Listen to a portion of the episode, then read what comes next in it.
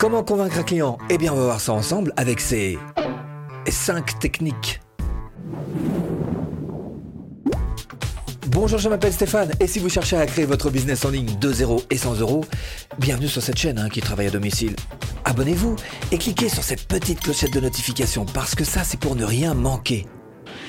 On est tous des êtres humains et on a tous des automatismes. Hein. On s'appuie là-dessus, c'est carrément ancestral. C'est inscrit dans notre cerveau reptilien. Alors on a des réflexes euh, systématiques. Par exemple, euh, quand on arrive quelque part, on a tendance à scanner un petit peu qui se trouve aux alentours. Hein. C'est pour essayer de repérer les prédateurs. Réflexe de survie. Alors bien sûr, ce sont des automatismes. Euh, qu'on peut détourner. Hein. Ah bah bien sûr, hein. Robert Cialdini, hein. vous connaissez le livre Influence et manipulation. Alors tout le monde en parle et personne ne l'a vraiment lu, ce livre. Donc on va voir ensemble quelles sont les cinq techniques qu'il utilise pour convaincre et personner. Là on est carrément dans la, bible du, du je vous le dis tout de suite. Bon, alors c'est vrai qu'on a des automatismes, mais il y a des automatismes qui sont détournables.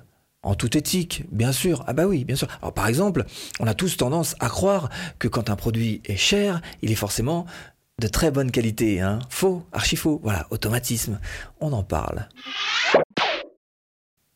Première technique pour convaincre un client, c'est la réciprocité. Alors qu'est-ce que c'est que la réciprocité? Bah, C'est le fait que quand quelqu'un nous, nous donne un avantage, on a la fâcheuse tendance à vouloir lui rendre cet avantage. Donc concrètement, eh bien, l'une des techniques que nous propose Robert Cialdini dans son, dans son livre, c'est par exemple de proposer un article qui soit euh, plutôt commun, quoi. Voilà.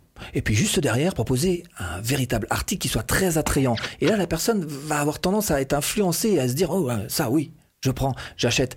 Même chose, vous pouvez proposer un article qui soit euh, très cher. Hmm, volontairement très cher. Et puis juste après, proposer le bon article au bon prix. Et là encore, ça va influencer la personne à aller du bon côté. Et il se peut même que si la personne ne prenne aucun des deux articles, elle ressente une certaine euh, culpabilité un petit peu. Hmm. Alors, exemple, hein, j'ai été en Thaïlande et j'ai voulu acheter un câble. Hein. Un câble, quoi. 1000 bahts. Ouf. et je dis, ouais, peu cher, hein, euh, le. Alors elle est revenue la dame, elle m'a posé un autre câble, hein, pratiquement le même, hein, 300 euh, bahts. Ah voilà, j'ai dit voilà, là j'achète votre câble 300 bahts. Hein. Bon, il a fait 15 jours, hein, mais enfin elle est contente, hein, elle a vendu. Deuxième technique pour convaincre vos clients, c'est de vous servir de la cohérence. On a tous tendance à vouloir être fiable, à se montrer comme étant de, bonnes personnes vis-à-vis euh, des, autres, de la, tribu hein, qui est autour de nous depuis toujours. Voilà. Euh, la cohérence, en fait, c'est euh, je vais tenir ma promesse, quoi, en gros, hein, pour faire tout à fait simple. Alors, ce sont des choses sur lesquelles vous pouvez vous appuyer. Il y a une grosse société américaine qui, a bien longtemps, a fait carrément signer tous ses employés noir sur blanc. Hein à contrat, hein, euh, comme quoi ils allaient faire leur maximum pour faire augmenter le chiffre d'affaires de leur société. Devinez quoi? Eh ben ça a marché, hein, euh, ça a marché du feu de Dieu. Alors, pour nous webmarketeurs, qu'est-ce que ça veut dire? Eh ben dans ce principe donc de cohérence, on va demander des engagements qui sont de plus en plus grands au fur et à mesure qu'on avance sur le chemin avec euh, notre personne qui va devenir client. Alors vous pouvez demander ça et puis après ça et puis après puis après bouffer le bras. Hein. Troisième technique pour convaincre et persuader un client, c'est fou ce que la peur d'être jugé par les autres peut nous faire faire. Hein. Du coup, on devient des, véritables petits singes, hein. on s'imite les uns les autres, particulièrement dans des situations où on ne sait pas exactement quoi faire, comment se placer, comment se, qu'est-ce qu'on fait. Hein ben, dans ce genre de cas, on a tendance à regarder un petit peu autour, hein, ce que font les autres, et hop, on rentre dans le rang et on se calque sur ce que font les autres. C'est ce qu'on appelle la preuve sociale. La preuve sociale, c'est juste surpuissant. Par exemple, on peut même soigner des enfants avec ce genre de choses. Il y a des enfants euh, qui ont quelquefois un petit peu peur des chiens. On leur montre à la télévision d'autres enfants qui caressent des chiens avec lesquels ça se passe super bien et ça les influence et ça les fait devenir moins craintifs. Alors vous allez me dire pour moi, web marketeur, qu'est-ce que concrètement ça veut dire cette histoire de euh, preuve sociale? La preuve sociale, ça peut être tout simplement. Alors si vous avez un restaurant dans la vie réelle, la queue qui aura juste devant votre restaurant, c'est la meilleure preuve sociale que vous puissiez avoir. Si vous faites, je sais pas, un produit sur Internet, des témoignages. Les témoignages, c'est une excellente preuve sociale. Autre chose, le phénomène d'identification. Vous connaissez cette phrase Qui se ressemble, s'assemble. Dans les années 50, il y a une boîte qui l'a très bien fait, une boîte en plastique, hein, euh, c'est Tupperware. en fait, ils ont trouvé l'idée, c'est-à-dire que les femmes se réunissaient chez elles pour, euh, bien sûr avec des qui se ressemblent s'assemblent, hein, et pour se vendre les unes aux autres des Tupperware. Bah croyez-moi, ça a fait un paquet de Tupperware de vendus. Hein. Donc sachez-le, c'est important ce phénomène d'identification pour savoir un petit peu comment vous allez vous présenter aux autres, parce que selon que vous allez vous présenter, alors j'aurais pu me la jouer euh, en face de vous, euh, hein, costard cravate, ouais, marketeur international, multimilliardaire. Hein, eh ben ça répète la même chose que ou pas. Hein, voilà, simple, naturel. Convaincre et persuader. 4. L'autorité supérieure. La preuve d'autorité technique importante. Ça rejoint un petit peu ce que je vous disais d'ailleurs euh, tout à l'heure, à savoir que l'habit fait le moine.